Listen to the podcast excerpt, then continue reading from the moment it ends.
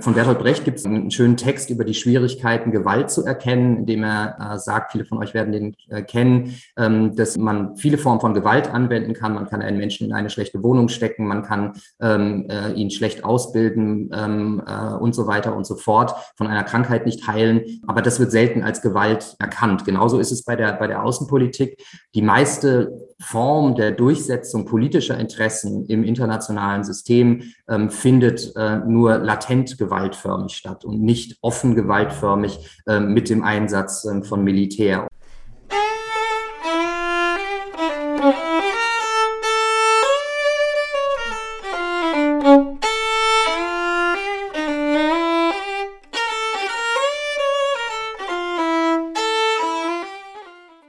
Warum Krieg?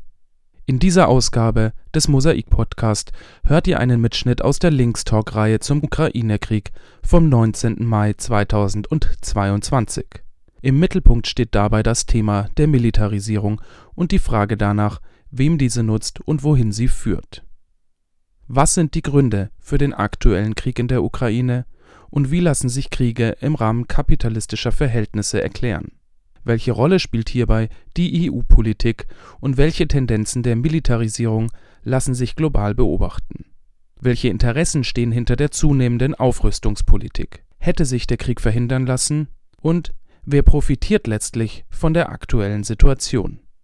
Vor dem Hintergrund eben dieser Fragen hört ihr im Folgenden drei Beiträge von Inga Solti, Letizia Sedu und Axel Ruppert sowie die daran anschließende Diskussion den Anfang macht Inga Solti Referent für Friedens und Sicherheitspolitik und Redakteur bei der Zeitschrift Luxemburg.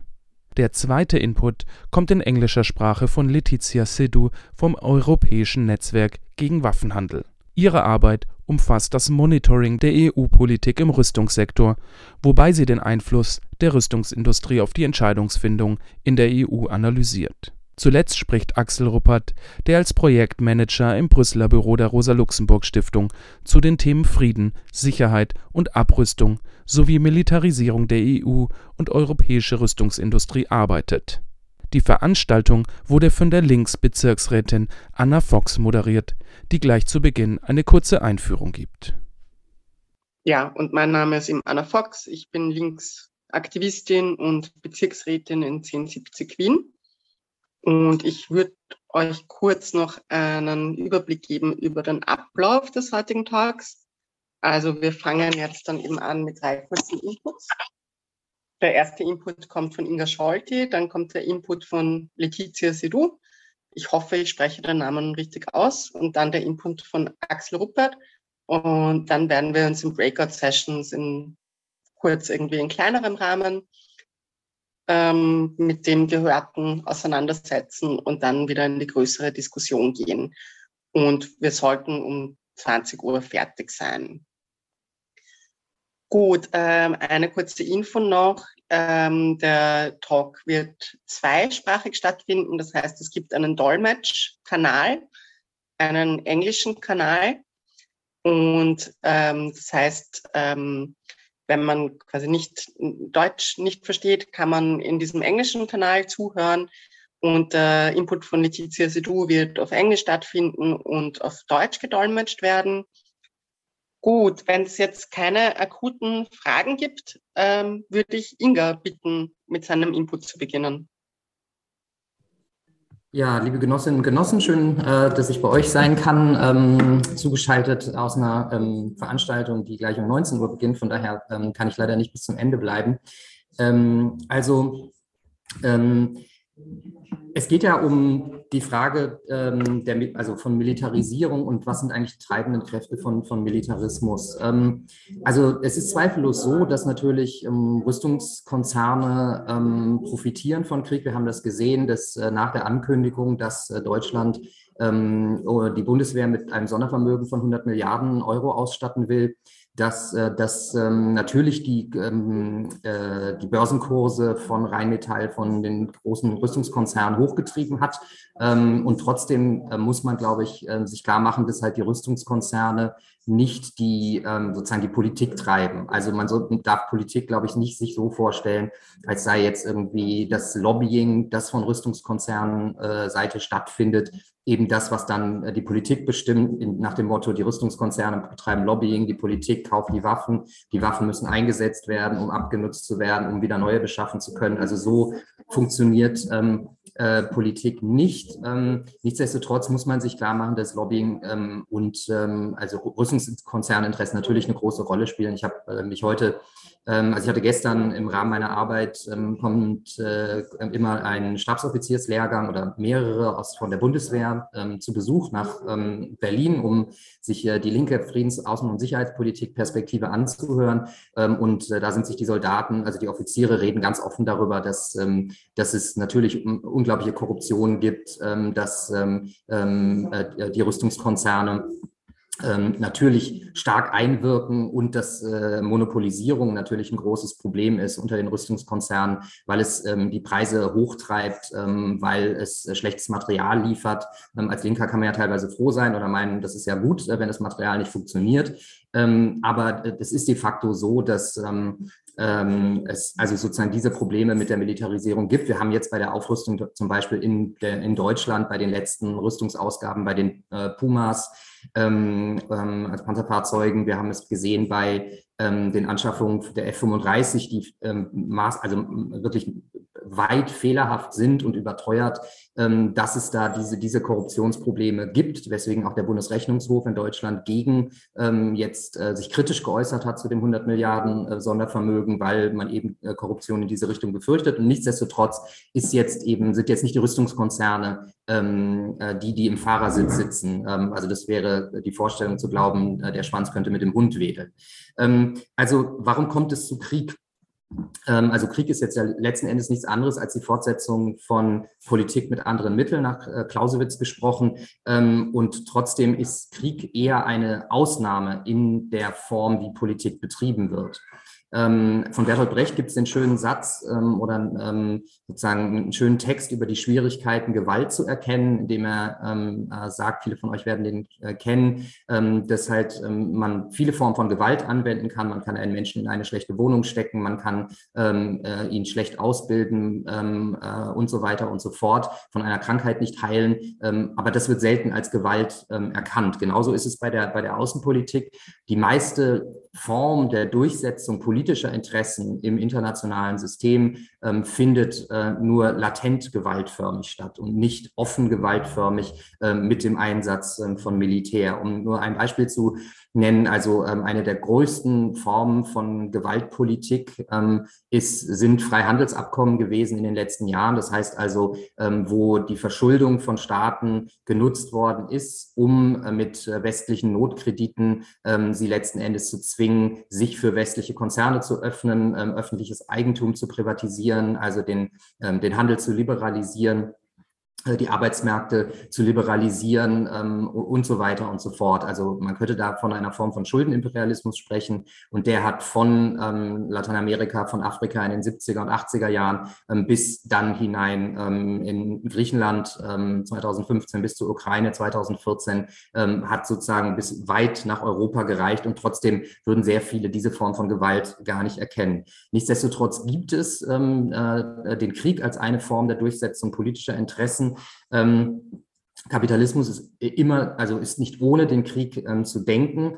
Ähm, und ähm, wir haben das in dem Buch Der neue Imperialismus ähm, mal versucht, Imperialismus so zu definieren, als die offene oder latente Gewaltpolitik zur externen Absicherung eines internen Regimes. Also nochmal die offene oder latente Gewaltpolitik zur externen Absicherung eines internen Regimes. Das klingt jetzt mal erstmal sehr abstrakt, aber es meint letzten Endes nichts anderes, dass der Krieg eben dann die offene Gewaltpolitik ist, ähm, die ein Regime aufrechterhalten soll. Ähm, das Aufrechterhalten kann man sich ähm, eng ökonomisch denken. Also es kann Kriege geben, die ähm, tatsächlich für sehr eng gefasste ähm, ökonomische Interessen geführt werden, sei es eben der Zugang zu äh, Absatzmärkten und Rohstoffmärkten, sei es ähm, äh, die Erzwingung von äh, ähm, Marktöffnung, so wie das früher im 19. Jahrhundert die Kanonenbootpolitik war, sei es ähm, wie in der Venezuela-Krise, wo im Prinzip einfach Schlachtschiffe ähm, äh, vorgefahren sind vor Staaten und gesagt haben, so, wir bombardieren euch jetzt, wenn ihr eure Schulden nicht bezahlt.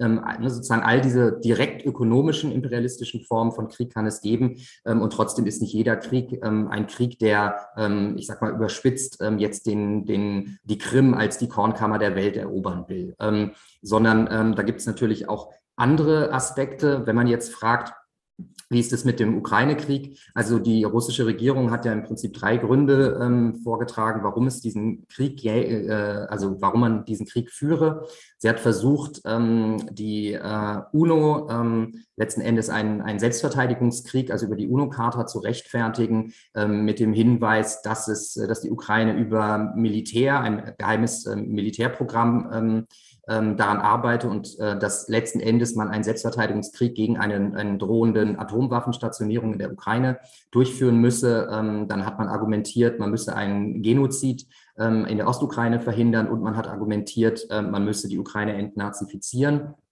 Ähm, das sind ähm, alles fadenscheinige Argumente. Am ehesten noch gibt es Momente davon, ähm, also die, die also den Wahrheitskern haben in Bezug auf ähm, äh, das Genozid-Argument. Äh, nicht, dass ein Genozid unmittelbar bevorgestanden äh, hätte, ähm, aber die OSC, äh, OSZE Special Monitoring Mission, ähm, also für die, ähm, den, die, den äh, Waffenstillstand zwischen der ukrainischen Regierung und den sogenannten Donbass-Volksrepubliken, ähm, hat tatsächlich belegt, dass es ähm, eine Zunahme der Eskalation gab ähm, Anfang Februar und dass wenigstens in Bezug auf äh, die Volksrepublik Luhansk ähm, diese Aggression von der West, also von der ukrainischen Regierung ausgegangen ist. Äh, nichtsdestotrotz ist auch dieses Genozidargument äh, eine typische Kriegslüge. Das muss man sich auch klar machen, dass ähm, im Prinzip äh, in jedem Krieg die Wahrheit das erste Opfer gewesen ist. Ähm, also jeder Krieg hat eigentlich mit einer Kriegslüge begonnen. Denken wir an den Ersten Weltkrieg und die Argumentation mit dem äh, äh, Frieden überfällt uns der Feind. denken wir an den Zweiten Weltkrieg und wie die Nazis, Nazi-Deutschland ähm, den Krieg gegen den Überfall auf Polen gerechtfertigt hat, indem man nämlich Wehrmachtssoldaten in polnische Uniform steckte und die einen, ähm, also einen Überfall auf den Sender Gleiwitz fingiert hat, weshalb die Hitler-Regierung dann erklären konnte, ab 5.45 Uhr wird zurückgeschossen.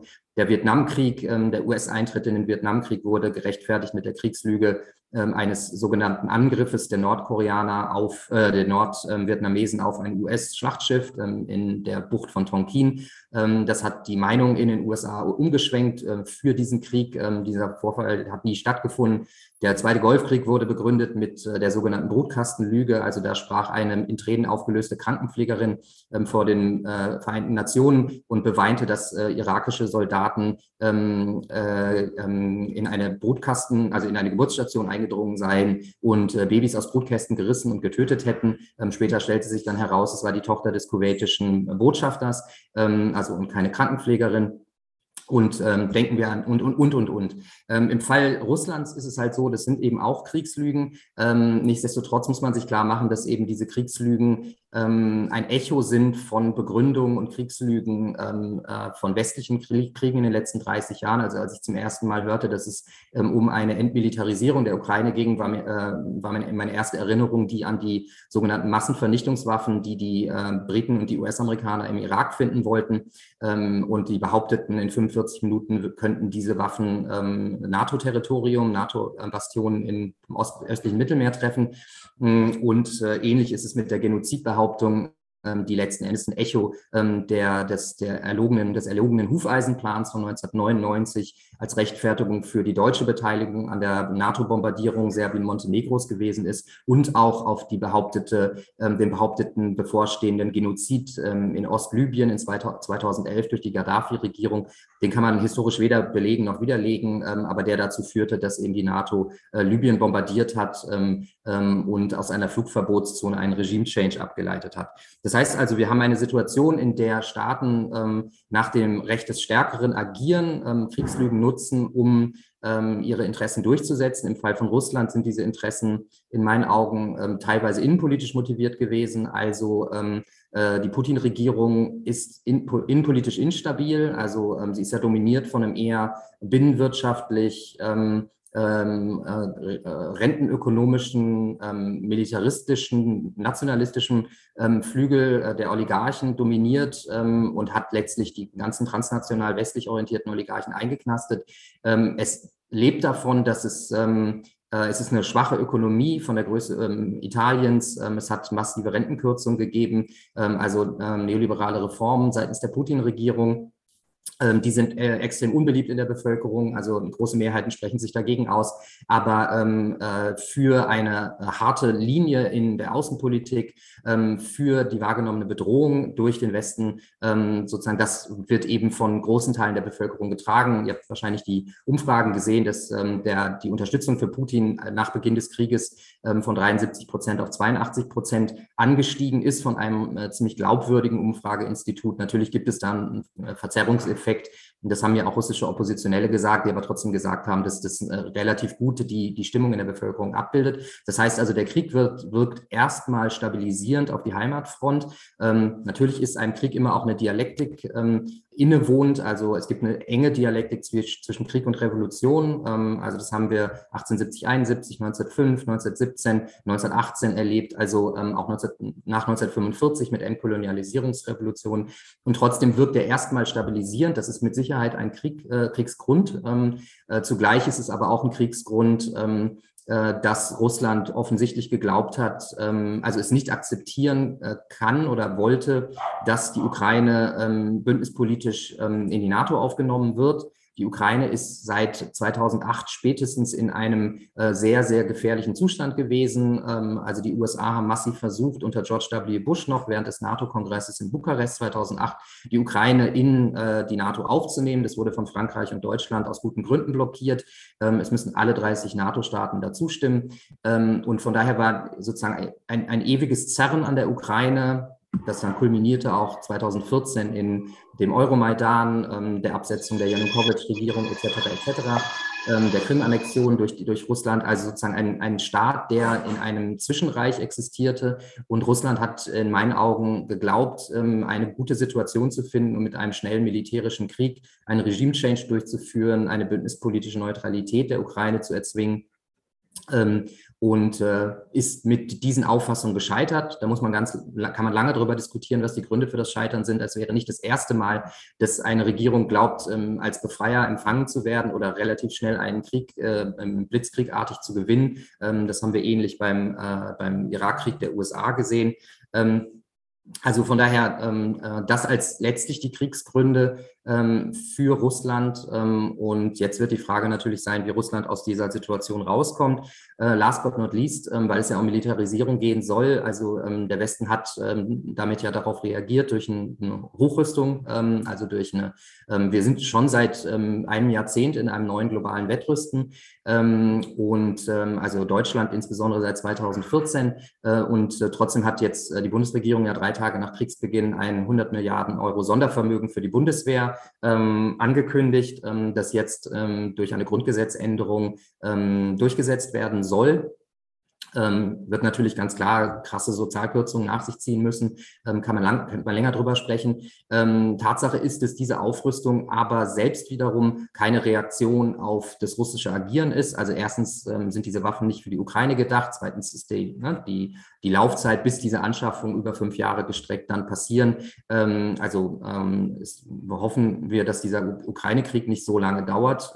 das ist möglich. Also wenn man sieht, wie welche US-Strategien da drin sind und auch welche die ukrainische Regierung hat. Ähm, aber sozusagen, es gab, gibt da keinen direkten Zusammenhang. Fakt ist, dass diese Aufrüstungsbemühungen schon viel, viel länger zurückreichen. Sie stehen schon im Koalitionsvertrag. Der wurde im November 2021 beschlossen, also lange bevor es die ersten Warnungen vor einer Invasion ähm, äh, seitens Russlands in der Ukraine gegeben hat. De facto äh, gehen sie weit zurück, ähm, letztlich ähm, auf das Jahr 2012 ähm, und auch den Koalitionsvertrag von 2013. Ähm, und die Gründe hierfür sind letztlich, dass ähm, äh, Deutschland einen außenpolitischen äh, Schwenk gemacht hat, nämlich dass man glaubt, ähm, brechen zu müssen mit der, der Position, ein ökonomischer Gigant zu sein, aber ein außenpolitischer Zwerg, ähm, dass man jetzt eben auch militärisch die Globalisierungsinteressen, ähm, vor allem natürlich dann der transnationalen Konzerne, die von Deutschland aus agieren, ähm, durchsetzen zu müssen. Ähm, und äh, letzter Satz, Deutschland wird, ähm, wenn diese Hochrüstung durchgeht, das Land mit den drittgrößten Rüstungsausgaben der Welt sein nach den USA und China. Ähm, und ähm, das äh, wird natürlich bedeuten, dass Deutschland sich auch viel, viel stärker an zukünftigen Kriegen, ähm, NATO-Kriegen beteiligen wird, insbesondere weil Deutschland, letzter Satz, sich geopolitisch in eine, ähm, äh, energiepolitisch in eine neue Abhängigkeit von den USA begeben hat, was bedeutet, dass es zukünftig nicht nochmal Situationen geben wird, äh, dass ein deutscher Bundeskanzler wie ähm, Gerhard Schröder 2002, 2003 sich gegen einen US-geführten Krieg ähm, wendet, wie es beim Irakkrieg der Fall war, oder dass ein deutscher Außenminister wie Guido Westerwelle von der FDP äh, 2011 passiert, sich gegen ähm, den NATO-Krieg in Libyen gewandt hat. Ähm, also in dem neuen Transatlantizismus, der jetzt entsteht, ähm, wird es in meinen Augen solche äh, Unabhängigkeit von US-geführten ähm, Kriegen ähm, nicht mehr geben können. Und äh, damit will ich aufhören. Danke. Ja, vielen Dank, Inga, für deinen sehr dichten Input. Ähm, ja, ich glaube, wir hätten alle schon alle möglichen Fragen, aber wir machen jetzt nochmal weiter mit Inputs. Und zwar ist jetzt Letizia an der Reihe. Hi, I didn't get everything, but I guess is my turn. okay, great, thank you. Uh, hi, uh, everybody. Thanks a lot for inviting me and taking part in this uh, event. I apologize for my voice. I'm just getting out of a cold, so I'll try not to cough too much. and um, well, I, am going to go into a much narrower picture after the very broad uh, picture that was given by my the previous speaker, and I will really focus on on kind of key elements and key, um, I would say, turning points uh, at the level of the EU, uh, which are part of this global militarization dimension. Uh, uh, I will remind that the EU was originally understood as a peace project although there are limits about this concept uh, related to the, the notion of capitalism as, as Inga was developing first, but in the spirit of the founding fathers, at least, the idea was, among others, that this new body, the what will become the European Union, should prevent, among others, a new arms race. This is one of the reasons why the uh, Europe started with what was called at the time the coal and steel community in the 50s the reason why is that coal and steel were the key elements of an arms race at that time of producing weapons. So this is an important aspect to keep in mind considering the recent developments. And this also explains that there was there has been for long a red line at, at the level of the EU, that the EU budget, really the common pot that all member states contribute to, should not be used to fund military related activities. This means that so far activities related to the military, like military operations presented as EU, are in fact uh, funded ad hoc by the member states. The money is not taken from the EU common pot.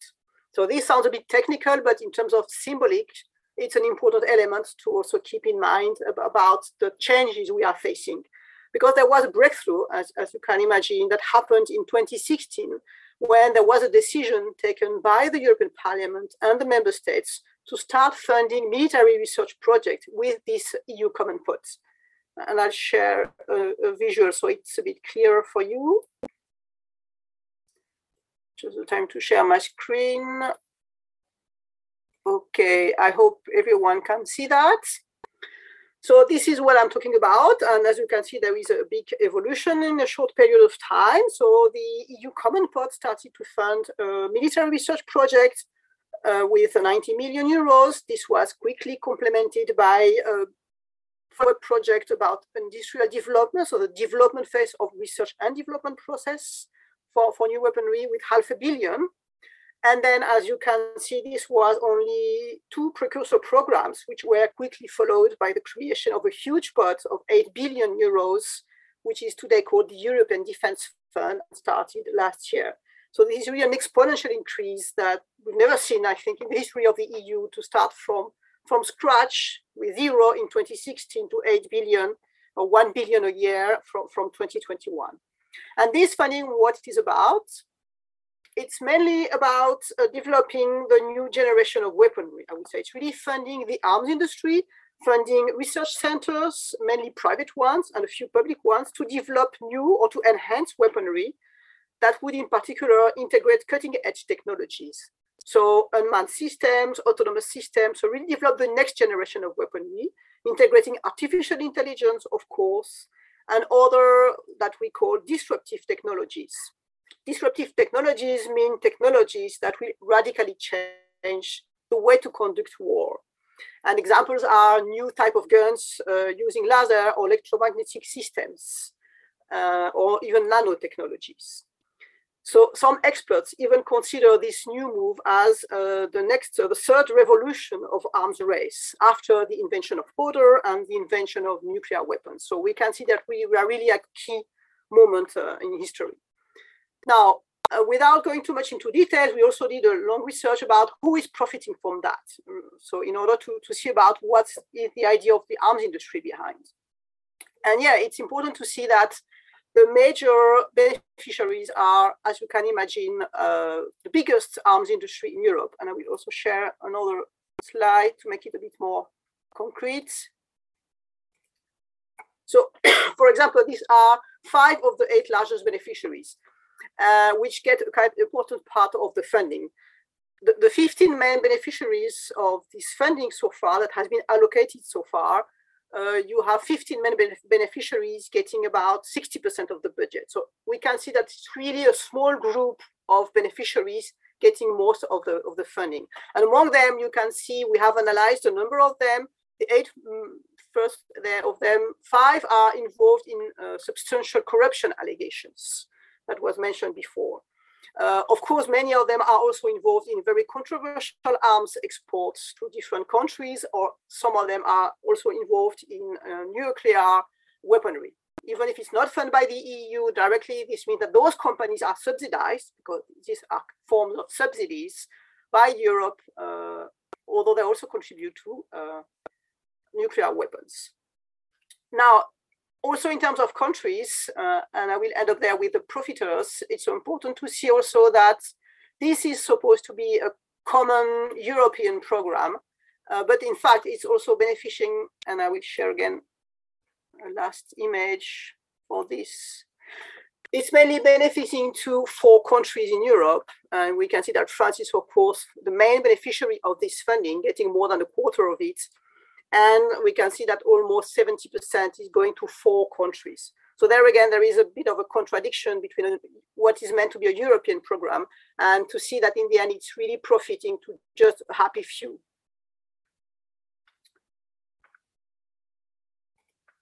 And another problem that we have with this funding, and I will not go into all the details about the technical weaponry, but another problem is about the oversight, the ethical and the political oversight of this funding because uh, this European Defence Fund has been developed under exceptional rules, which means that the European Parliament does not play its normal role of monitoring how this money is being used, contrary to the normal practice for similar EU programs in the civilian area.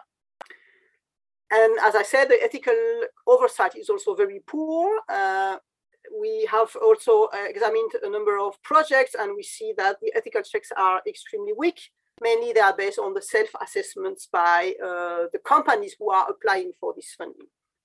So in a nutshell, what it appears to us is that this fund was created at EU level also as a good way to circumvent a number of rules, including European rules, of international obligations, but also of parliamentary scrutiny, because national parliaments then also have uh, limited, if no access at all to monitoring this, this, the use of this money.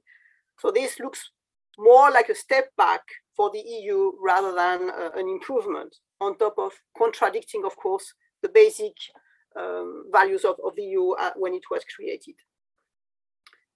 Now, there is a contradiction there, as I said, that normally the EU should not be funding military activities, and that's enshrined in the EU treaties. So the way it has been circumvented, that it has been justified as being an industrial program. So this program is run by the industrial department of the European Commission and of the European Parliament. So in other words, that also means that the main objective of the problem program is about boosting the global competitiveness of the arm industry. In the end, it's a competitiveness program. This also means boosting the global competitiveness means also boosting the capacity to export. And as I said, the money is going to the four main countries who are also the main exporters of weapons in Europe. So the fund will contribute to increase the European arms exports, which itself exacerbates the global arms race we are facing now. And this in turn feeds conflicts. weapons are not the main cause of conflicts, but they do contribute to an escalation and to making the resorting to violence and to the use of weapons as the easiest way to resolve conflicts or tension to the detriment of other, uh, other ways of, of dealing with the situations. So now we can also ask how could such paradigm shift happen? As we can see, it started in 2016 very concretely with a concrete decision that means well before the war in, we face in Ukraine. So there was other reasons behind that. And as you can guess, this did not come out of the blue. There are different elements. An important one is the arms lobbying first, which really played a key role. The security industry, globally speaking, so including military and non-military uh, security industry, does have an, uh, an important over influence at EU level it has been pushing for, for such a move for two decades, in fact. This is really a long run, long term process. Uh, the arms industry or the security industry at large first progressively pushed the boundaries, starting with the creation of, of a European Defense Agency. Then they managed funding uh, for civilian security research programs. And then little by little, they've been pushing those boundaries until they got to the European Defense Fund. So it's an over-influence at EU level, of course, in particular with the industrial department of the Commission, but it's also an over-influence at national level through the close links that the security industry and especially the military industry has with their national governments. Because of the specificity of this market, where the national government is the main client and in many countries it's also the, the owner or partly owner of the arms industry. They do have a very specific symbiotic i would say relationship. And the decisions at eu level are taken by the member states and by the european parliament in there not by the commission. So that's where the influence is, is really important Another reason is about what we call the securitization narrative. I'm not going to develop that because I think Axel will develop more this political, global political context, which also made this move uh, possible. Um, and this is the reason why we are talking about a militarization of the EU. Militarization is not just about having an EU army or not. That's probably not the key point, and this might never happen or it will take a lot of time. But there is something which uh, can be considered as even more problematic than having or not a new army. Is the fact that the arms industry didn't stop to getting a defense fund and getting a kind of special spot uh, for for itself. The, the next step we have seen coming quite fast is uh, even more worrying the fact that there was a mindset shift uh, that all policies should one way or another contribute to strengthen the military capabilities, or in other words, prepare for war.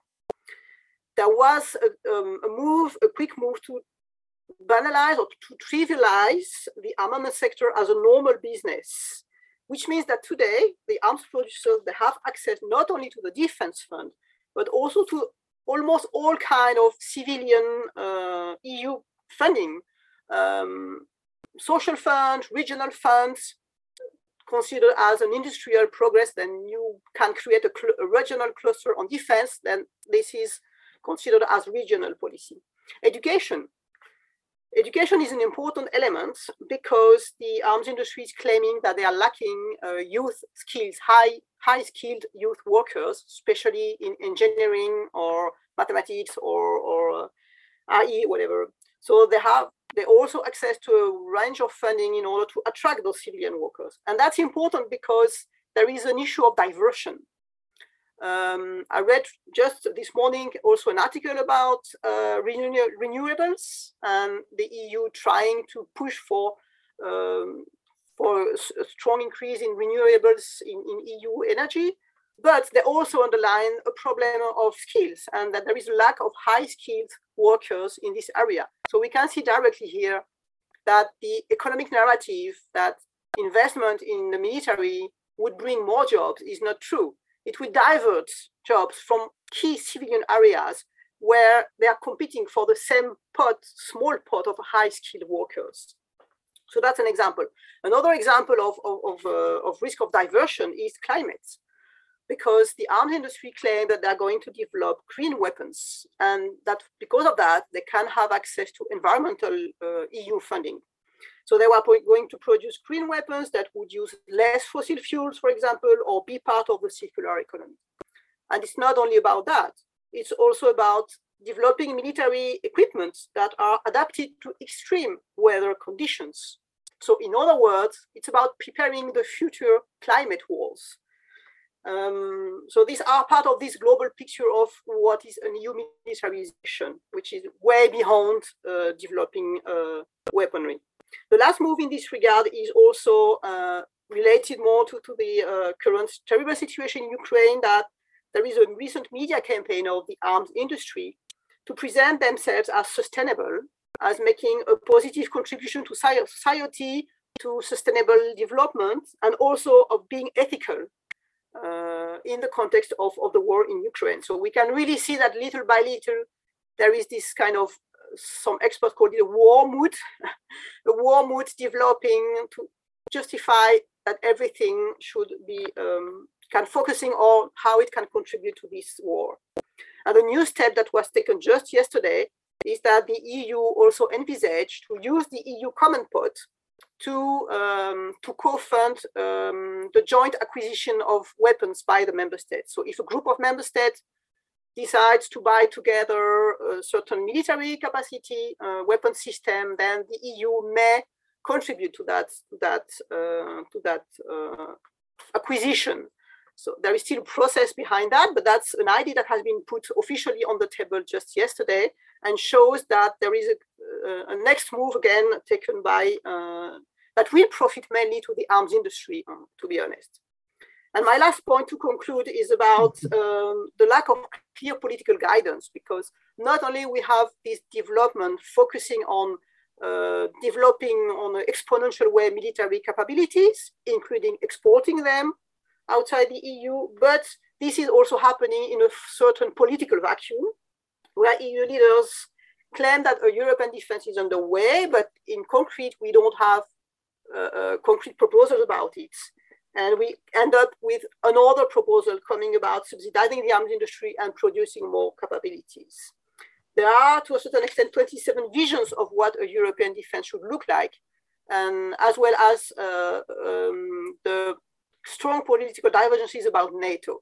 Axel might develop that further, so I'm not going too much into, into the details. But this, this is a bit the, the kind of wider picture. And my conclusion is that, unfortunately, the Russian invasion of Ukraine, I think, is cynically being instrumentalized by the EU in order to justify what they call a quantum leap in EU militarization, which in reality started well before the war and would have happened without the war in any case. Thank you. So thanks a lot, Letitia. And now, Axel, the floor is yours. Ja, vielen Dank. Ähm, genau, ich werde auf Englisch sprechen.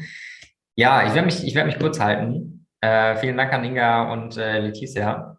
Ähm, genau, als äh, hier in Brüssel sitzender Projektmanager der Rosa-Luxemburg-Stiftung ähm, beschäftige ich mich viel vor allem mit Prozessen äh, auf der EU-Ebene. Und ich versuche nochmal in sechs Punkten aus unserer Perspektive, Perspektive zusammenzufassen, ähm, welche, welche Aspekte, wenn wir über Umilitarisierung sprechen, ähm, wichtig sind, um den Prozess ähm, besser zu verstehen und auch Aspekte, die, denke ich, in der, in der Diskussion, der öffentlichen Diskussion ähm, oft verloren gehen, wobei ich auch denke, dass die Umilitarisierung in der öffentlichen Wahrnehmung keinen allzu großen Platz hat. Genau, von daher versuche ich das in sechs Punkte runterzubrechen, ähm, die ich glaube wichtig sind, um das Ganze zu verstehen. Der erste Punkt, äh, Letizia hat es gerade schon ausgeführt, ähm, ist, glaube ich, ganz wichtig, immer im Blick zu halten, dass wir jetzt hier wirklich über einen langen Prozess sprechen und der Krieg in der Ukraine dient jetzt als ein Katalysator, um die bestehenden Prozesse, wie Letizia gerade gesagt hat, einen Quantensprung zu machen, um die bestehenden Prozesse nochmal weiter voranzutreiben. Ähm, hier nur ein ganz kurzer äh, Punkt. Die EU hat im März ihre Militärstrategie, ihre erste Militärstrategie verabschiedet, den sogenannten strategischen Kompass. Und da geht es ganz klar ähm, um die Rückkehr der Machtpolitik und die EU soll für die Auseinandersetzung im Großmächtekonflikt ähm, bereit gemacht werden oder die, die Fähigkeiten, um in diesem, in diesem Großmächtekonflikt äh, bestehen zu können, ähm, sollen geschaffen werden. Das noch als, ein, als eine Ergänzung und als ein, ein Rahmen, in welchen, in welchen Dimensionen wir uns hier bewegen und welche Ambitionen ähm, die äh, Mitgliedstaaten der EU und die äh, Kommission hier, hier verfolgen. Ähm, der strategische Kompass, das letzte, das letzte, der letzte Meilenstein der EU-Militarisierung war auch nochmal ein ganz klarer, ganz klarer Schritt in die Richtung, dass die EU sich äh, auf die eindeutig militärische Komponente fokussiert und Aspekte wie multilaterale Abrüstungsbemühungen, ähm, äh, Fragen der, der Klimakrise, andere sicherheitspolitische ähm, Fragestellungen überhaupt nicht, ähm, überhaupt nicht bedient ähm, sondern es wirklich rein um die militärische Ausrichtung geht, um die, das Fokussieren der militärischen Aufrüstung. Dann äh, zweiter Punkt, äh, was glaube ich auch wichtig zu verstehen ist, dass das ein, ein Prozess ist, an dem sehr viel politisches ähm, Gewicht hängt. Ich finde ein Zitat bringt das immer sehr ausdrücklich ähm, rüber. Es gibt viele interessante Zitate. Ähm, ich möchte hier Manfred Weber, der ist von der CSU, ähm, der hat ähm, und ist Vorsitzender der, der konservativen Fraktionen im EU-Parlament. Der hat 2017 gesagt, äh, entweder Europa wird erwachsen oder wir werden das europäische Lebensmodell in der globalisierten Welt nicht verteidigen können. Diese europäische Leitkultur müssen wir verteidigen und wenn möglich global behaupten. Die gemeinsame Verteidigung ist ein Muss. Die ist neben dem Euro die zweitgrößte Weiterentwicklung Europas, die jetzt konkret ansteht. Das war, wie gesagt, 2017.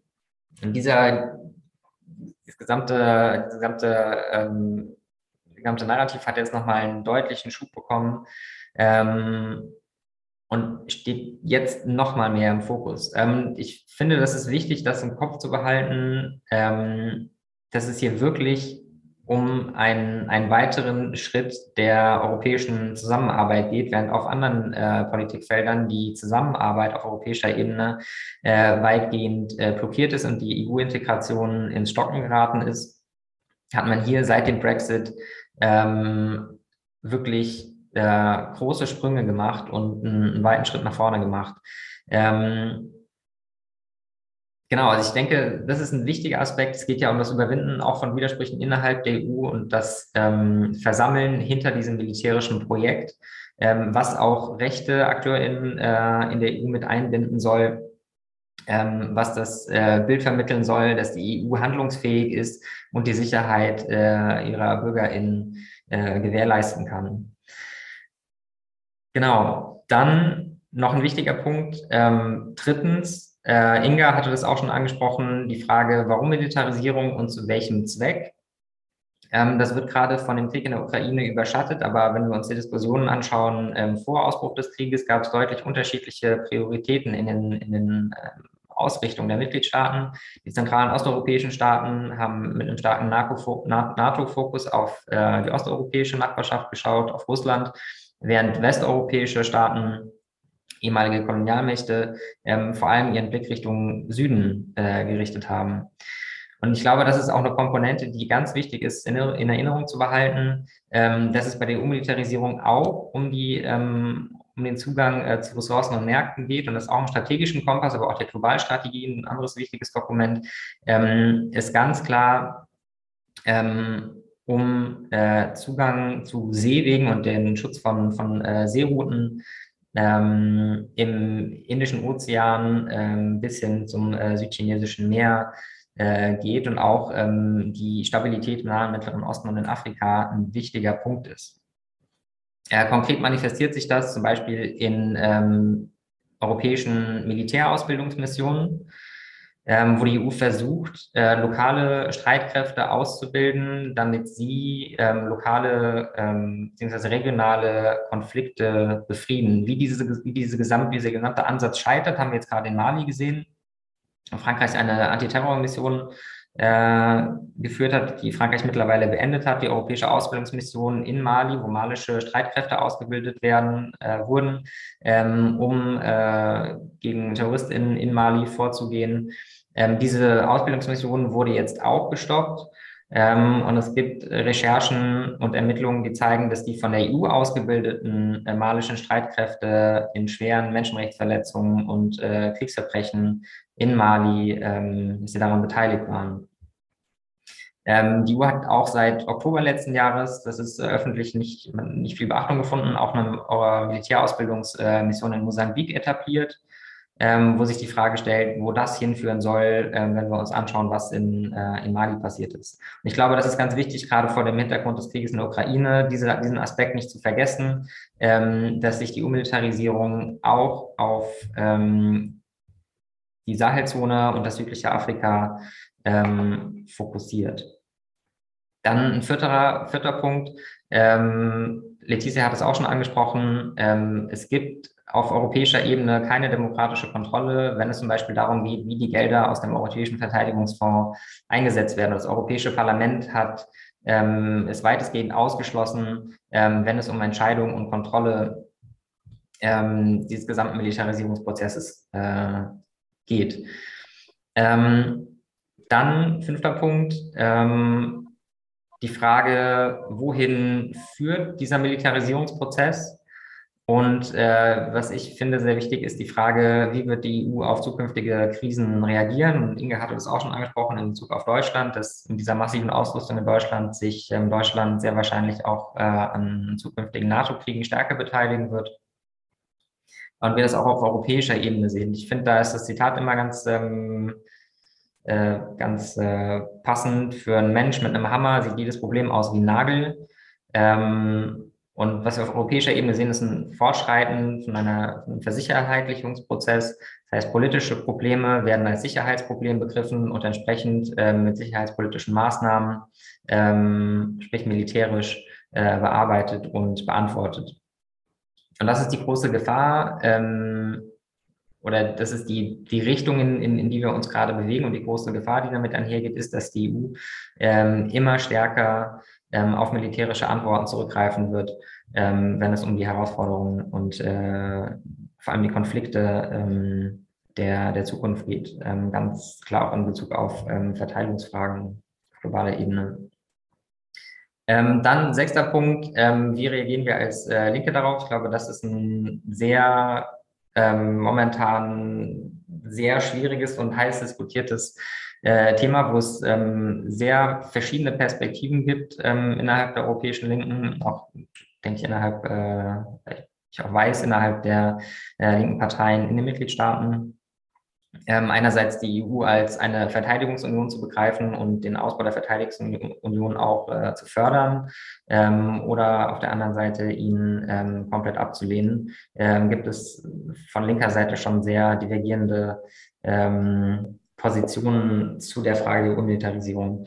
Äh, ein Aspekt ähm, aus unserer Perspektive, der sehr wichtig ist, die Frage, wie verstehen wir Sicherheit und welche Antwort haben wir von links ähm, auf die sicherheitspolitischen Herausforderungen der Zukunft und diese eben nicht nur in einem militärischen Sinne verstanden, ähm, sondern ähm, breiter gedacht, kohärenter gedacht, ähm, linke Sicherheit, die ähm, einen Aufbau eines äh, europäischen Sicherheitssystems, das unabhängig von der USA bestehen kann, äh, vorantreibt, das soziale Gesundheits- ähm, und Klimagerechtigkeit ähm, mit einbezieht und ähm, soziale Sicherheit, gesundheitliche Sicherheit, ökologische Sicherheit ähm, ähm, als, ein, als, ein, als ihren zentralen Bestandteil begreift und damit auf die wirklichen Sicherheitsbedrohungen ähm, der Mehrheit der Menschen in Europa ähm, eingeht. Das wiederum äh, wird ganz stark davon abhängen, wie soziale Bewegungen in der Lage sind, ähm, dafür zu mobilisieren und die aktuelle Entwicklung, die wir sehen, ähm, zu hinterfragen und andere ähm, Themen ähm, oder ein anderes Verständnis von Sicherheit ähm, in den Vordergrund zu rücken. Und ich glaube, da schließt sich dann ähm, der Kreis zu dem, dass wir, dass wir in unserer aktivistischen Arbeit machen, ähm, wie wir in der Lage sein werden, ähm, dafür zu mobilisieren und ähm, da ein Gegengewicht aufzubauen. Genau, jetzt glaube ich, äh, haben wir hier lange genug gesprochen und ähm, kann in die, Diskussion bringen. Ja, vielen Dank, Axel. Ähm, Letizia, Axel, ihr bleibt noch für die Diskussion. Ja. Okay. Der Plan wäre, dass wir jetzt vom Host, also von Mo, von Mo in Breakout-Sessions ähm, geschickt werden für fünf Minuten und da eben im kleinen Rahmen uns darüber austauschen, was wir gerade gehört haben, was, was davon irgendwie neu war, was davon ähm, uns überrascht hat, ähm, interessant war, relevant für Links ist und so weiter. Genau, Mo weist uns zufällig zu in kleine Gruppen von so fünf, sechs Personen. So, ich glaube, jetzt sind die meisten zurück. Also, willkommen im Plenum. Ähm, wir, es gibt jetzt noch kurz die Möglichkeit, an die beiden Referentinnen Fragen zu stellen. Und dann werden wir um, übergehen in die allgemeine Diskussion. Also, wenn ihr Fragen habt, bitte euren Namen einfach in den Chat schreiben. Okay, ich sehe keine Fragen.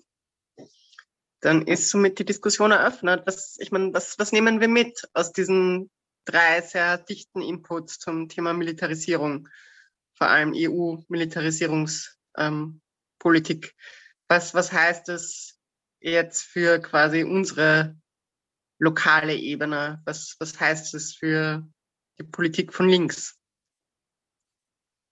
Alex hat sich zu Wort gemeldet. Äh, leider noch nicht, noch nicht zu deiner Frage. Ich, ich, ich, ich fände es nur gut, der Vollständigkeit halber auch noch zu ergänzen. Also es liegt auch ein bisschen in der Natur der Sache, dass unsere Referente nicht aus Österreich sind, aber Österreich ist ja nicht ausgenommen von dieser ganzen Militarisierungssache. Und auch in Österreich wird ja sehr heftig darüber diskutiert, dass das Budget fürs Bundesheer deutlich erhöht werden soll. Äh, und äh, und äh, also gab auch den Vorschlag von der Verteidigungsministerin, dass man auch nach deutschem Vorbild so einen 10 Milliarden Pool für, für so Erneuerungen, also außerhalb äh, machen möchte und insgesamt eine Erhöhung des Budgets auf 1,5 Prozent des Bruttoinlandsprodukts machen möchte.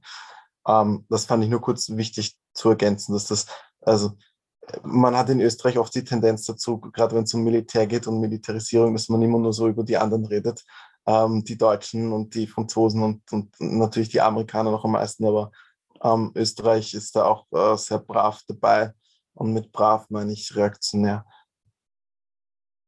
Cut. Ja, vielleicht noch einmal den Axel, äh, den Axel, den Alex diesmal ergänzen. Also Österreich hat auch PESCO unterschrieben. Ich glaube, wir sollen uns auch in Zusammenhang mit Annas fragen, was nehmen wir mit? wir sollen das wieder in Erinnerung rufen und nämlich, dass es mit Kern als Premierminister und Kurz als Außenminister passiert. Also Österreich hat quasi dieses Abkommen für die europäische Armee unterschrieben. Ähm, ja, ich hätte mehr eigentlich für die Diskussion danach. Vielleicht melde ich mich nochmal. Jetzt hat mich äh, Alex und natürlich genau, also für uns, bevor ich das vergesse, ist wichtig, um den 20. Juni müssen wir was überlegen, weil in Wien wird uh, the Treaty for the Prohibition of Nuclear Weapons uh, diskutiert von den Parteien, die uh, da eben das Abkommen unterzeichnet haben. Und ein Großteil der Friedensbewegungen aus ganz Europa werden auch in Wien sein. Das Thema nukleare Entwaffnung ist zum Beispiel etwas, das man in Österreich auch äh, kampagnen sollte. Vielleicht das so zu mitnehmen. Okay, Lukas und dann Katha. Jo, hallo, ich bin so ein bisschen spät, erst spät einge, äh, eingestiegen in die Zoom-Diskussion, äh, wollte aber auch einen Beitrag einbringen, nämlich heute was mit Waffen und Aufrüstung, vor allem bei uns zurzeit sehr heiß diskutiert wird, ist ja die Neutralität.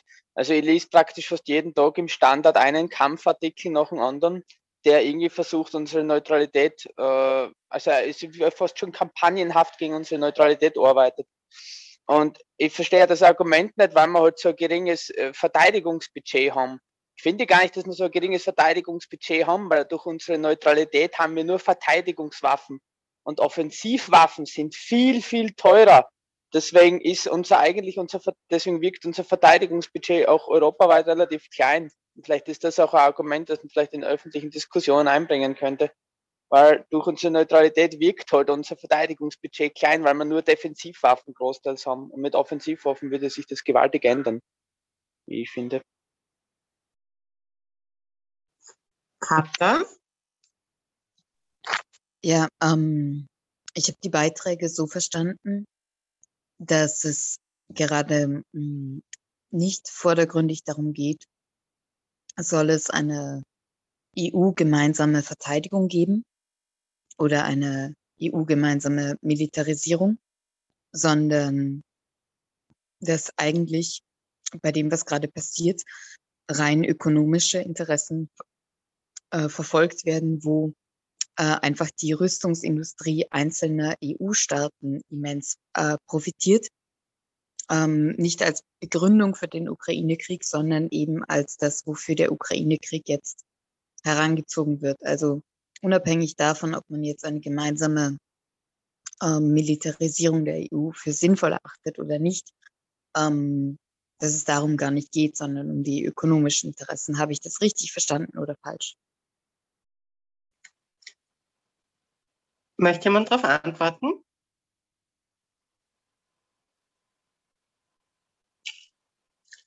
Falls nicht, wäre jetzt Rahmen am Wort.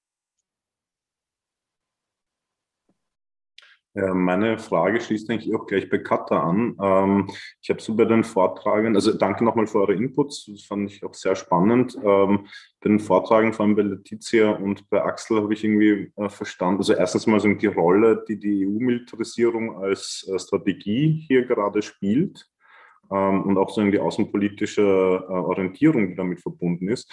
Und dann auf der anderen Seite hat Inga aber auch nochmal erwähnt, äh, die Stärkung des transatlantischen Bündnisses, vor allem vor dem Hintergrund des Ukraine-Krieges. Da würde mich interessieren, inwieweit das im Verhältnis zueinander eingeschätzt wird. Genau.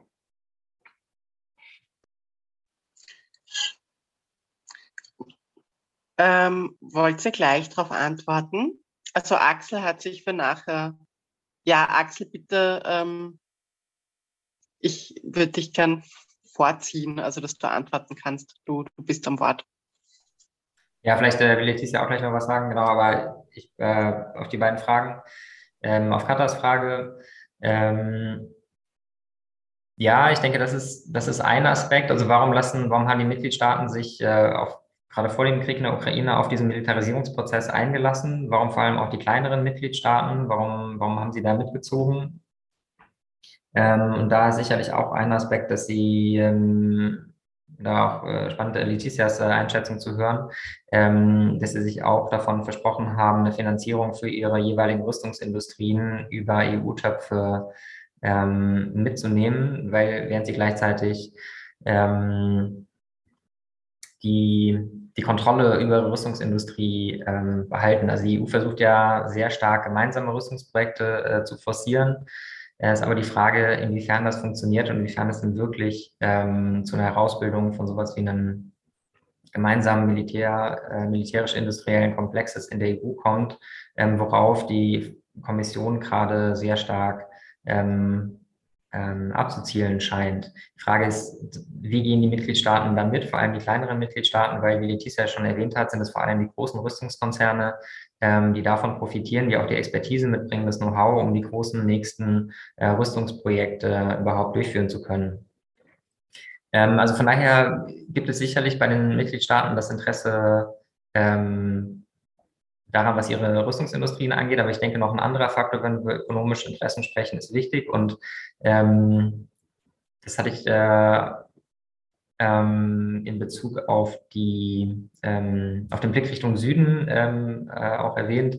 Ähm, die Frage, inwiefern die EU-Militarisierung und die gemeinsamen europäischen äh, militärischen Fähigkeiten äh, zur Absicherung äh, von Handelswegen und ähm, Zugang zu Ressourcen ähm, genutzt werden und in welchem Zusammenhang die Trainingsmissionen der EU zum Beispiel äh, in Mali, Mosambik, Somalia ähm, und andere stehen und welchen, welchen Zweck sie verfolgen, eingebettet in Strategien ähm, der Mitgliedstaaten. Ich denke, das ist eine, eine spannende Frage und das ähm, denke ich, kann man nicht losgelöst betrachten von ähm, ökonomischen Interessen, gerade wenn es um den Zugang ähm, zu Ressourcen geht. Ähm, einerseits in Mali, aber auch in, ähm, in Mosambik. Ähm, genau, also ich denke, das ist eine, eine, weitere wichtige Komponente, wenn man das Ganze aus einer, aus einer ökonomischen Perspektive betrachtet. Das Ganze ist jetzt aber, wie gesagt, durch den Krieg in der Ukraine sehr stark in den Hintergrund gerückt und es geht jetzt vor allem äh, gerade darum, den Krieg in der Ukraine zu nutzen, um diese längerfristigen äh, Prozesse jetzt voranzutreiben. Aber ich glaube, das ist, wie gesagt, wirklich ein Punkt, den wir auf dem Schirm behalten müssen. Und dieser Aspekt wird, denke ich, früher oder später auch wieder auf die, ähm, auf die Tagesordnung äh, rücken, gerade ähm, wenn wir, wenn es um Verteilungskämpfe und Zugang zu knapper werdenden ähm, Ressourcen ähm, geht. Dann die Frage, die transatlantische ähm, Beziehung und die Einbindung. Äh, Macron hat ja vom Hirntod der NATO gesprochen. Ähm, davon ist jetzt absolut keine Rede mehr und Macron hat das vor allem auch gemacht, weil er ähm, die militärische Zusammenarbeit auf EU-Ebene pushen wollte. Frankreich hat da ein sehr starkes Interesse dran. Äh, Frankreich ist die führende Militärmacht ähm, in der EU. Ähm, das ändert sich jetzt mit diesem 100 Milliarden Paket äh, in Deutschland. Aber Frankreich ähm, hatte, beziehungsweise hat noch die militärische Führungsrolle. Und eine Perspektive ist, dass Frankreich damit versucht, die abnehmende ähm, ökonomische Wettbewerbsfähigkeit gegenüber Deutschland zu kompensieren. Das heißt, Deutschland ist die ökonomisch, die ökonomisch treibende Macht, Frankreich ist die militärisch treibende Macht.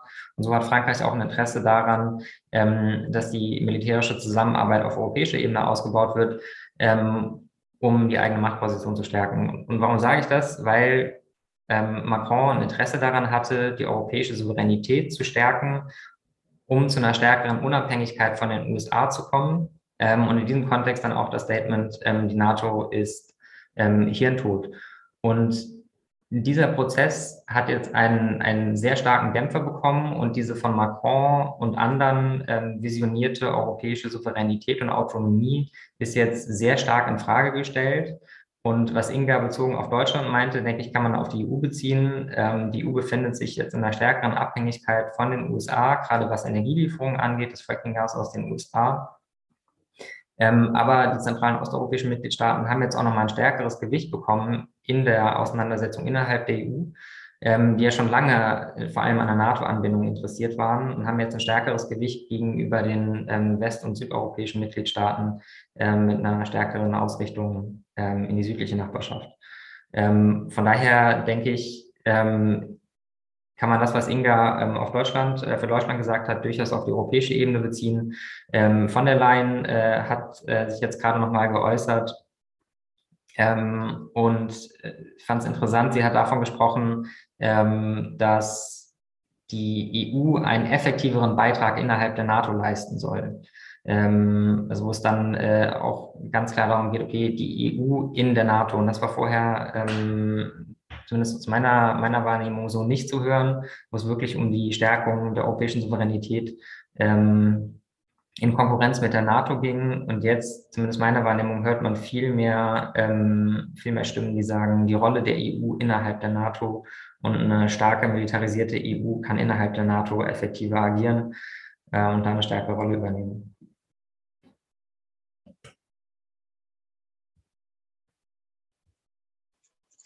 Möchte Letizia was dazu ergänzen? Wenn nicht, wäre jetzt Kat am Wort. Yeah, uh, I will briefly co complement a few things because I think Axel already said quite a lot of uh, very true and interesting things. And uh, maybe just a, a, small point on military spending that was mentioned in the first question about increasing the military spending. It's always worth to remind that the EU collectively is the second military spender in the world after the US. Many times we are told, oh, the EU does not spend enough, blah, blah, blah. Yeah, well, if you take all these together, we are the second ones and we are spending three to four times, sometimes even close to five times, if you include UK, more than the Russians. So pretending that we don't have enough spending to defend ourselves does not make sense. This means that the spending was really poor, if that is the case. So maybe that's the first thing to say. Maybe before starting to spend more and add extra layers with member states spending much more and the EU putting more money, we should start spending better at least. and there is no reason why we could not have, in the current context at least, a proper European defense with the money we already put on the table for 20 years. So maybe that's the first argument to say before trying to spend more. And especially now with all member states planning to spend more, the Commission itself is uh, anticipating that in the next few years only about 200 billion euros should be put on the table on top of the more or less 200 billion, maybe a bit less more uh, without the UK euro that are put already every year on the table. So that's something to take into account. There is not, there is no lack of money for defense. There is already a lot of money for defense. You know, as the former UN Secretary Ban Ki-moon was saying, like the world is overarmed and peace is underfunded. So there is there definitely uh, something wrong about the logic behind. Now about the economic interest, uh, just to complement on, on what Axel said, an inter- I mean, an element to see it at EU level um, is also uh, I think we can make also a parallelism with what happened before. I remember when I was a teenager when the internal market was created, and I use this example often. I remember that many uh, trade unions and social um, social social workers were very concerned about creating the internal market from an industrial or economic point of view, while there was no social or fiscal Europe, no harmonization, and they were, of, of course, underlying the risk of entering into social dumping, fiscal dumping, and competition between member states uh, on fiscal rules and social rules, which is actually what happens, especially on, on fiscal. The response of the EU was to say that, well, because we lack, because member states do not have the political will to build a social Europe or to build a fiscal Europe, then we need to start first with the economic dimension, with the industry, with the internal market. And then by miracle, as you know, the free hand of the, of the free markets, the kind of magical hand of free markets, will resolve that. And that will be logically pushing member states to create a social or a fiscal Europe. And this never happened. I mean, there are some progress in, in the social area, but as far as I know, we don't really have a social Europe, Europe and even less a fiscal Europe. Uh, and here we can see, uh, among others, this pattern too um, there is still a lack of political will from member states to build a union of defense. And I'm not discussing whether it's good or not. That, that's a different debate. But let's take the perspective of we would need uh, a union of defense, a European Union of defense with a joint European army, whatever you can imagine, whatever you want. Uh, the point is that there is no willingness from the member states. No one wants to give up their national sovereignty on the issue, and especially not France, of course, but not either the others. Um, so again, we came up with the logic because the commission itself in, in 2013, for example, they issued a paper where they were saying, uh, well, for Europe of defense, we would need these two pillars, the industrial pillar and the political pillar. And of course, the political pillar never comes because there is no willingness from the member states to build this political pillar. So in the end, the commission ended up doing what it knows, building the industrial pillar without this political frame. So that's where we also come into that. And there is again this excuse that, okay, let's start with industry because we need military capabilities. And anyway, this will bring member states to build the political dimension.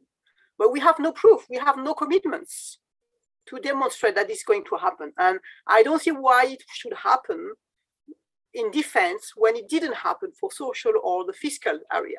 So we end up with this huge uh, industrial dimension, military capabilities, with no direction on what to do with it. So we end up with the possibility that in a few years' time, the Commission, the EU budget will be used to buy military weapons or buy co-buy with the member states. But then the member state will be used to free to use it as they want within NATO missions, for example, national missions as they want, without any control or limits of who is going to use that. And that's part of this economic area where each member state is very happy to get money for their industry. The big ones, they want to subsidize their, their, their industries, as Axel said, but smaller countries, I remember Ireland, for example, at the moment of adopting the defense fund, we're saying, oh, that's good. It's a good opportunity for us to develop our defense industry. They don't really have one, but then they say, well, there is money, let, let's do it. So we can see also that the motivation is maybe not so much about real needs, but about the money is there and just let's use it, which is a bit the logic of the European funding. Um, so that, that's, I think, uh, an important element of, of, of the vision. And then, of course, the relationship with NATO is a very complicated one. as, as Axel says, the French position is a bit peculiar. I remember in the previous uh, presidential election in 2017, one of the candidates was very clear, saying Europe has to pay for the French army and the French defense because we are the ones with the true army and the nuclear weapon to protect Europe. So, okay, uh, European defense is a kind of the French defense is a kind of the same thing, and let's have Europe pay for for this protection. So that's part of the picture and of the game that France is, is playing about it. But it's important to remind that also at the moment of the of creating the defense funds, in fact, the US, and especially under Trump, was very upset with it, which sounds contradictory because they were always claiming that oh, Europe should do more and spend more and contribute more to the NATO uh, strength and so on. But once it was about the defense fund, where they didn't like it because what they wanted was Europe to buy more American weapons. So to spend more, but to buy American weapons, not to produce their own ones. So there is also this tension about the industry and, and about markets, accessing markets as simply as that. Um, so that's part of, of this economic uh, vision, of course, which is about gaining new markets. And in that sense, for example, the example of the peace facility, it can be in Ukraine, but Ukraine is a kind of specific case, of course, with the war going there, but also for other countries. The peace facility is a form of subsidy to European arms exports because then you will provide, you will equip militarily some military forces in your uh, in partner countries in the south or whatever, where you're gaining markets because this military force will start using your device, your military system, then they become dependent of it. They, they will necessarily, you know, will renew more easily your own systems. They need the ammunitions, for example, they need the maintenance, they need the components to have it used, etc., etc. So weapons is not just a one-shot thing. Behind selling weapons, you have the long path of 10 years of profits behind because of the ammunition, the maintenance, etc., etc. So that's also part of this. Uh, in behind any of these initiatives, you can find the economic interests, and that, that's part of um, of the picture too. And then to conclude on NATO, it's also uh, an important element is that there is no clarity in that. I mean, I think there are probably 27 different visions of what should a European defense be and how it should complement with NATO. But many times the EU itself has been reminding that um, European defense anywhere is not so much about defending the uh, European territory because that's the role of NATO. There is anyway still this conception that NATO, and it's even more true, of course, now with the war in Ukraine, that NATO is there to defend European territory. So European capabilities would contribute to that through NATO, of course, but an important element is the projection of force, as they call it. So it's also about having the capability to conduct military operations where NATO do not want to go. To be very cynical, it's like to do the dirty job that the Americans do not want to do. then, okay, Europe might do it, you know as a complementary role of, of NATO. So I think that's also part of it of, of, of the picture.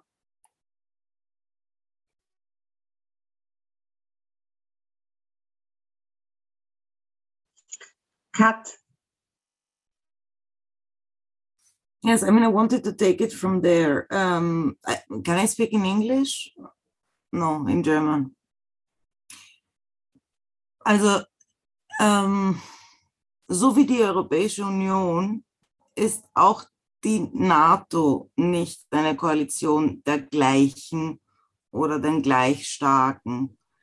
Die Peripherie-Zentrum-Beziehungen, die wir aus der Europäischen Union kennen, die gibt es in der NATO auch. Es mag meiner Meinung nach jetzt so erscheinen, als ob es eine allgemeine Stimmung ähm, gibt, die NATO als eben einen europäischen Schutzmechanismus jetzt pushen möchte. De facto aber kommt die NATO politisch jetzt auch mit sehr vielen Widersprüchen. äh, muss mit sehr, sehr vielen Widersprüchen auskommen oder eine Lösung daraus finden. Ich will ein Beispiel nennen, weil ich glaube, da versteht man mich besser. Aktuell zum Beispiel, wo Finnland und Schweden ihre Bereitschaft erklären, aus der EU-Seite in der NATO beizutreten. Der erste, der sie in diese vermeintliche Entscheidung äh, blockiert, ist Erdogan. Erdogan ist aber gleichzeitig, also die Türkei eigentlich ist gleichzeitig der zehntgrößte äh, Spender. Also, ähm, also die, die geben als Zehnte in der Reihe der NATO-Mitgliedstaaten äh, das meiste Geld aus für Waffen. Ähm, die Türkei und die EU hatten schon mehrmals äh, Standoffs politische, aber auch zwischen gegenüber, tatsächlich gegenübergestellte Armeen an der europäischen Grenze. Ihr kennt zum Beispiel äh, sicher, wie das EU-Türkei-Abkommen verhandelt wurde, wie Türkei 2018 die Grenzen noch einmal ähm, quasi genutzt hat, um, um die EU zu erpressen. Und jetzt verlangt die Türkei von der EU, also eigentlich von Finnland und Schweden, aber somit auch der EU, ähm, gegen die kurdische Befreiungsbewegung zu gehen und so weiter. Heute ist was noch Lustigeres passiert, und nämlich der Präsident von Kroatien weigert sich für einen Beitritt äh, Finnlands und, und, und Schwedens in, in dieser Situation mit dem Krieg in der Ukraine ähm, zu unterzeichnen, wenn nicht die bosnische Kroaten Wahlrecht bekommen, zum Beispiel.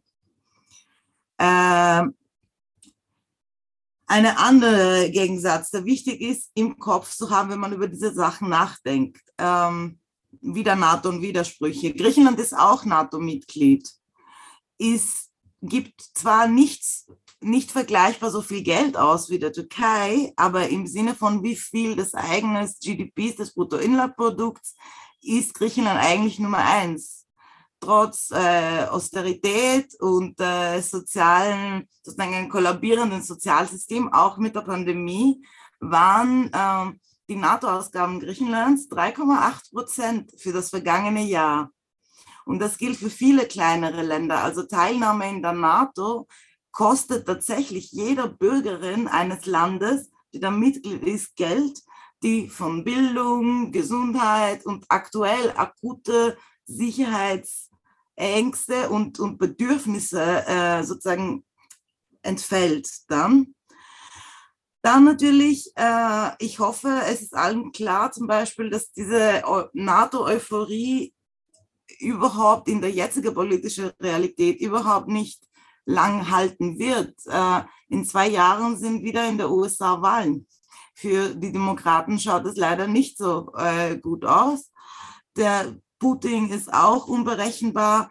Also ich finde, ähm, das Thema Militarisierung äh, muss uns viel mehr beschäftigen und eigentlich sollten wir wirklich ein, eine, eine Sprache finden, mit dem wir über Entwaffnung und Entmilitarisierung und Frieden äh, da draußen gehen, weil zunehmend viel zu viele äh, Autokraten und Egomanen äh, übernehmen Länder mit so großen Arsenale wie es nie zuvor.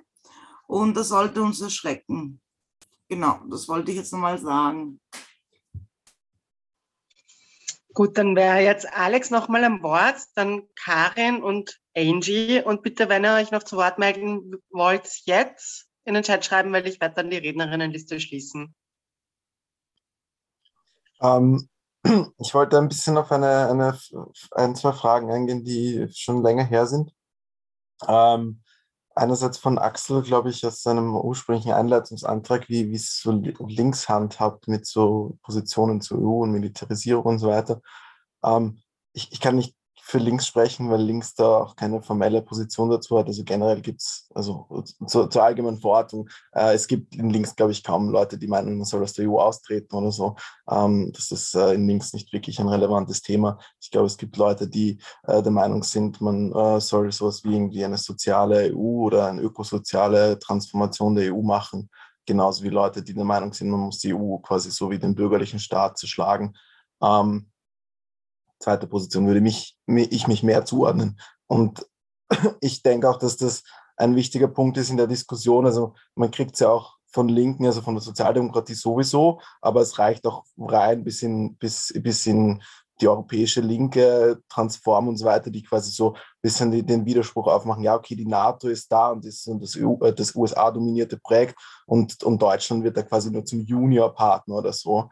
Ähm, und das ist irgendwie sch schlecht oder so.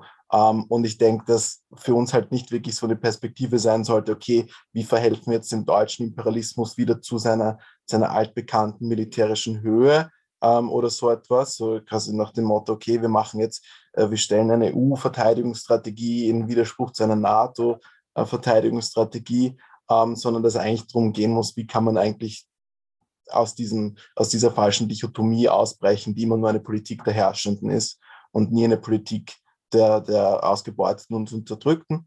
Und deshalb denke ich, dass man ähm, Militarisierung auf jeden Fall ablehnen muss. Ähm, in Österreich ähm, in erster Linie, weil da sind wir politisch aktiv, ähm, aber genauso auch innerhalb der EU.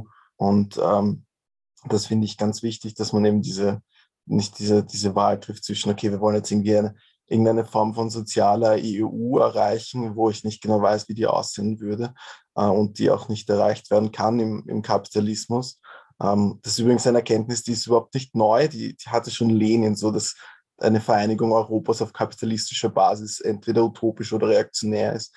Ähm, und noch ein zweiter ganz kurzer Punkt, ich hoffe, ich habe noch nicht zu lange geredet, zu dem Punkt, den Lukas gemacht hat am Anfang. Ich finde es irgendwie sehr seltsam, von unserer Neutralität zu sprechen, ähm, weil es ist, also es ist schon irgendwie die österreichische Neutralität, aber also ich finde es sehr absurd, dieses eigentlich einer der wichtigsten äh, quasi nationalistischen äh, Mythen der Zweiten Republik, so Österreich ist jetzt neutral und alles, sich damit zu identifizieren. Ähm, erstens mal, glaube ich, sind wir überhaupt nicht neutral in unserer Politik. Ähm, aber ich denke, was das Wichtige ist, und ich glaube, da sind wir uns wahrscheinlich eh auch einig, dass man die Neutralität verteidigt, weil die Alternative dazu noch reaktionärer sein würde wahrscheinlich.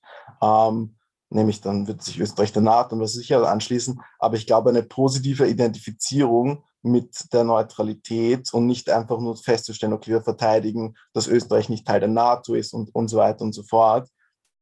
Das, das ist für mich, sollte eigentlich im Vordergrund stehen und nicht so diesen, diesen Mythos der, des, des neutralen Österreichs mit den Verteidigungswaffen und so weiter, weil Österreich war im, im, im, in der Zweiten Republik nie, nie neutral. Also es gab vielleicht eine kurze Zeit, wo der Kreisgrumm auch mal mit den PalästinenserInnen geredet hat, aber äh, de facto ist dieser Neutralitätsmythos eine der wesentlichen ideologischen Sachen, wo quasi auch große Teile der Arbeitsbewegung, insbesondere auch der vorgeblich kommunistischen Arbeiterinnenbewegung eigentlich in das österreichische Staatsprojekt mit einbezogen wurden und auch eigentlich den österreichischen Kapitalismus mit aufgebaut haben.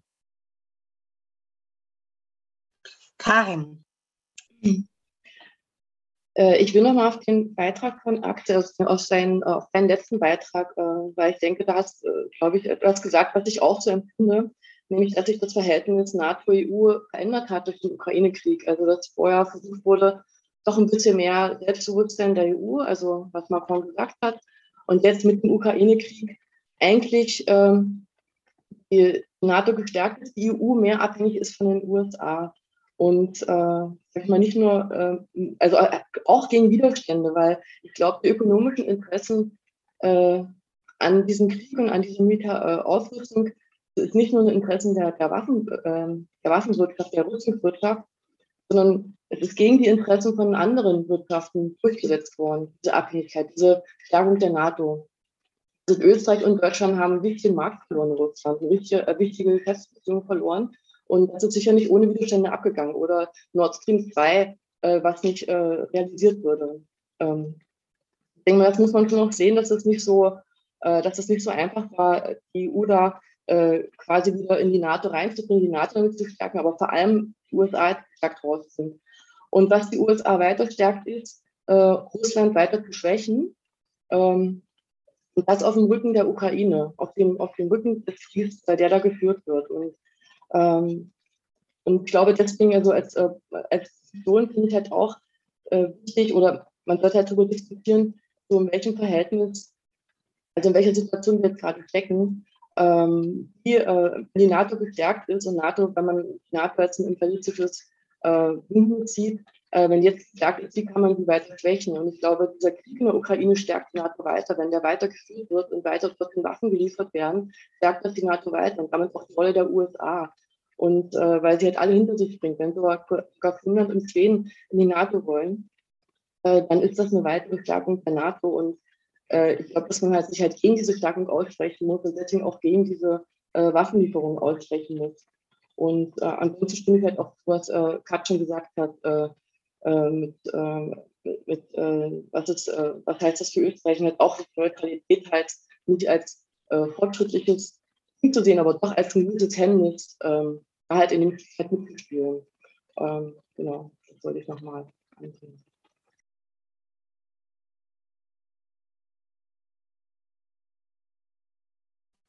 Angie, du wirst am Wort.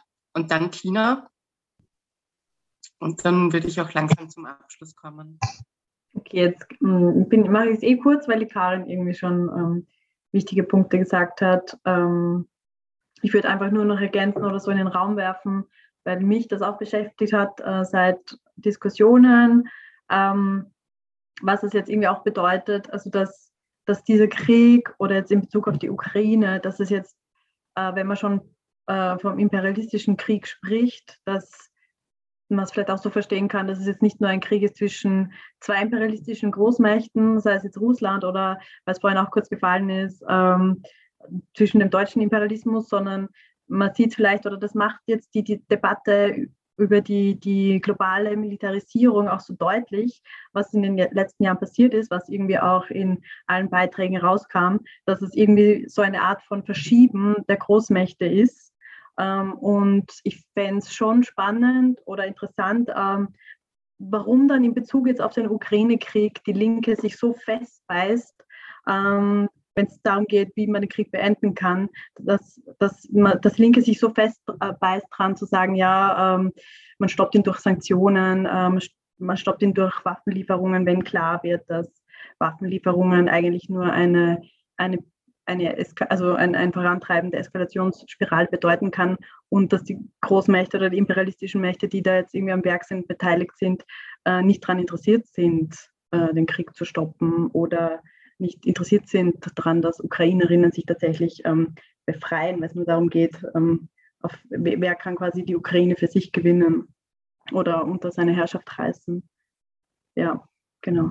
Danke. Tina, du wärst am Wort. Ja, voll. Ähm, ich kann mich viel anschließen von dem, was gesagt wurde. Ich glaube jetzt vielleicht in dem Kontext wäre es halt auch irgendwie gut, darüber nachzudenken, was links konkret tun kann und was halt irgendwie unsere Ausrichtung sein sollte.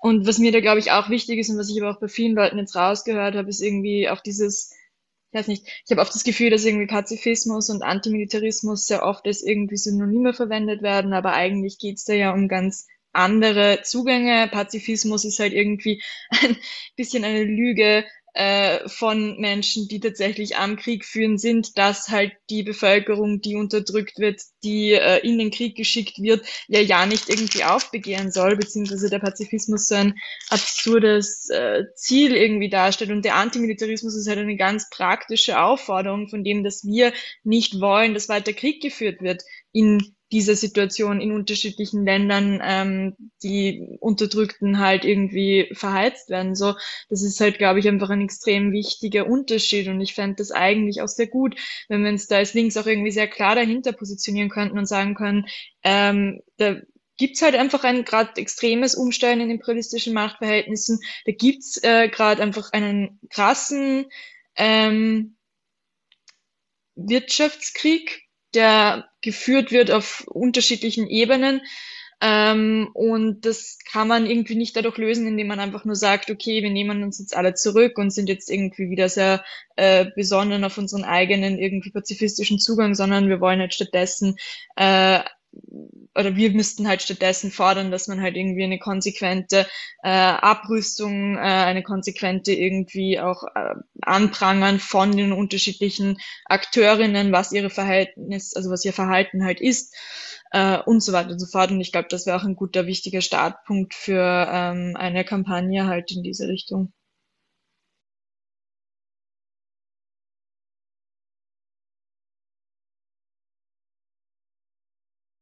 Gut, Alex spricht sich aus für einen Militarismus der Unterdrückten. Ähm, ich würde jetzt gern den beiden Referentinnen nochmal die Möglichkeit geben, ganz kurz abschließend was zu sagen, wenn sie möchten. Und sonst würde ich Anna bitten, kurz was zu sagen, was bei den Links Talks als nächstes geplant ist. Und genau. Axel Letizia. Sehe ich jetzt keine Meldungen. Das heißt, Anna, bitte. Ja, ich würde noch kurz was sagen. ich habe gerade noch einen Link gesucht, den habe ich, hab ich hier in den, in den Chat gepostet. Ähm, ja, also erstmal vielen, vielen Dank für die Einladung, ähm, dass wir mit euch äh, diskutieren konnten. Und viel Erfolg für eure weiteren äh, Diskussionen und für euren weiteren Weg. Ich habe schon einiges von links gehört. Ich wünsche euch viel Erfolg ähm, für alles, was noch kommt. Und falls ihr mehr über das Thema Militarisierung der EU wissen wollt, ähm, zusammen mit Letizia und dem Europäischen Netzwerk gegen Waffenhandel haben wir eine Broschüre erstellt, die wird es äh, Ende Mai, Anfang Juni auch auf Deutsch geben. Der Link ist im Chat. Äh, die könnt ihr über unsere Webseite kostenlos bestellen. Äh, bei der Bestellung dann einfach angeben, dass ihr gerne ein deutsches Exemplar hättet. Äh, genau, die versucht die Militarisierung der EU nochmal zugänglich zu machen und äh, zu erklären. Genau, falls ihr sonst noch Interesse habt, am 15. Juni werden wir eine Online-Diskussion mit Jürgen Wagner von der Informationsstelle für Militarisierung und Özlem Demirel äh, aus dem Europaparlament machen zum strategischen Kompass und zum kommenden NATO-Gipfel. Falls euch das interessiert, könnt ihr auch gerne auf rosalux.eu äh, schauen. Da werden wir nächste Woche äh, die Veranstaltung online stellen. Genau, das noch ein bisschen Eigenwerbung hinten dran. Ähm, ja, genau, aber das reicht jetzt auch. Ähm, wünsche euch einen schönen Abend und äh, viel Erfolg. Ja, vielen lieben Dank, Axel. Letizia. Yeah, thank you. Well, as Axel, I'd like to thank you a lot for, for organizing this debate.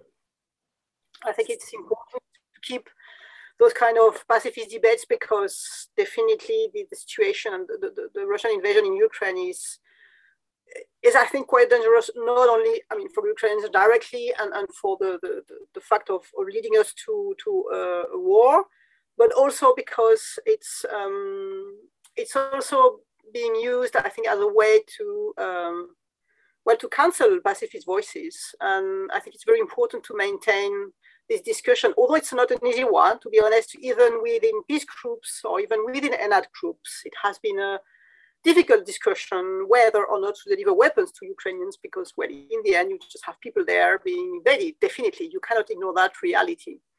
Um, and that's a form of blackmailing to peace groups, which I think we need to refuse. We cannot be asked to take a position on something that happened because everything we said for 20 years were ignored. And at some point, you arrive to a situation where well, yeah, I mean, it's kind of choosing between the devil and the devil, and we don't want to make that choice. But that's not an easy position to stand on, and and I think it's very important that you keep that that spirit uh, about uh, defending this non-violent vision of, of the situation. And I do agree, of course, although I'm focused on the EU militarization, that this is part of this very global picture of one unilateral uh, hegemony of a system that we as Europeans, globally speaking, profit from privileges that we don't want to share with the rest of the world, to say it in, in my own words. And that definitely cannot go on like that. It doesn't make sense. It's not possible. Uh, unless continue to more and more wars. So thanks a lot. And yes, I hope we, we can keep this uh, pacifist line uh, still visible in, in the public debate. Tina hat darauf hingewiesen, dass es eine Gruppe, vielen Dank Letizia auch nochmal für deinen Input und fürs Mitdiskutieren. Ähm, Tina hat darauf hingewiesen, dass es eine Gruppe innerhalb von Links gibt, die eine Reise zur, zum G7-Gipfel organisiert, um eben dort gemeinsam zu protestieren. Äh, wer Interesse hat, kann sich bei Tina bzw. der IG Jugend melden. Ähm, Anna, jetzt würde ich dir nochmal das Wort geben um kurz einen Ausblick zu geben, was die nächsten Schritte sind. Ja, vielen Dank. Danke, Anna, auch für die, für die super Moderation. Ähm, und ich wollte mich auch nochmal ganz herzlich bedanken äh, bei Axel Letizia und in Abwesenheit auch beim Inga Ich finde, es war wirklich eine urtoll besetzte äh, Diskussion und ich habe auch viel gehört, was ich noch nicht wusste. Genau, vielen Dank auch an den Dolmetsch. Das ist wirklich eine große Herausforderung, das simultan Dolmetschen irgendwie. Ich fand das toll, dass wir das auf die Beine gestellt haben.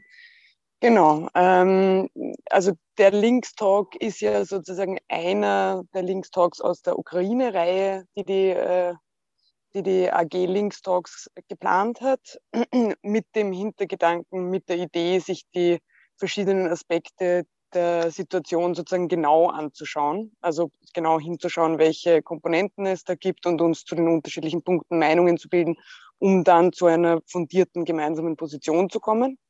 Ähm, genau, das äh, war jetzt heute sozusagen ähm, die zweite Diskussion es wird noch eine Diskussion folgen und Axel, es tut mir extrem leid, dass ich jetzt eine Konkurrenzveranstaltung bewerben muss, nachdem wir so dankbar waren, dass du da warst. Aber wir haben am 15. Juni tatsächlich auch unseren dritten Linkstalk aus der Ukraine-Reihe und zwar zum Thema Sanktionen, ähm, wo wir uns sozusagen dieses, äh, diesen Aspekt nochmal genauer anschauen wollen und planen gerade in der AG Linkstalk außerdem noch äh, so ein bisschen vor dem Sommer tatsächlich noch so eine zusammenführende Diskussion, wo wir dann versuchen, als Links gemeinsam auch diese Aspekte zusammenzuführen und die Argumente zusammenzuführen, die wir gehört haben und irgendwie zu einer gemeinsamen Position zu kommen. Also ein bisschen einen allgemeineren Blick äh, auf die ganze Lage.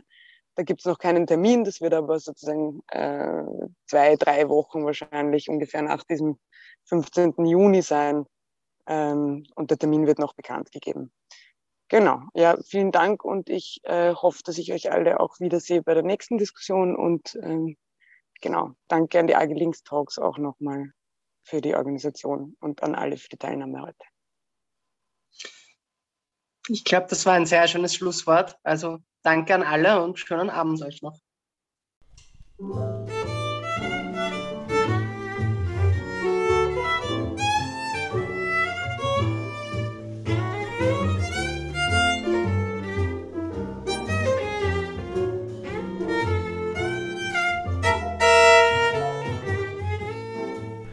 Der Mosaikblog sowie dieser Podcast entstehen eigentlich hauptsächlich aus unentgeltlicher Arbeit. Wir sind allerdings auch spendenfinanziert. Unter www.mosaik-blog.at unter dem Reiter Spenden gibt es die Möglichkeit, einmalige Spenden oder auch Daueraufträge einzurichten. Und die, die gerade finanziell gut dastehen, könnten sich überlegen, vielleicht noch andere linke Medien etwas zu fördern – um 120 Euro gibt es beispielsweise ein Förderabo für den Augustin. Oder aber auch die Anschläge lesen sich wirklich gut. Unser Jingle stammt von der hochtalentierten Sejin Jeon, deren Interpretation des Jazzklassikers Summertime wir auch hier im Abspann hören.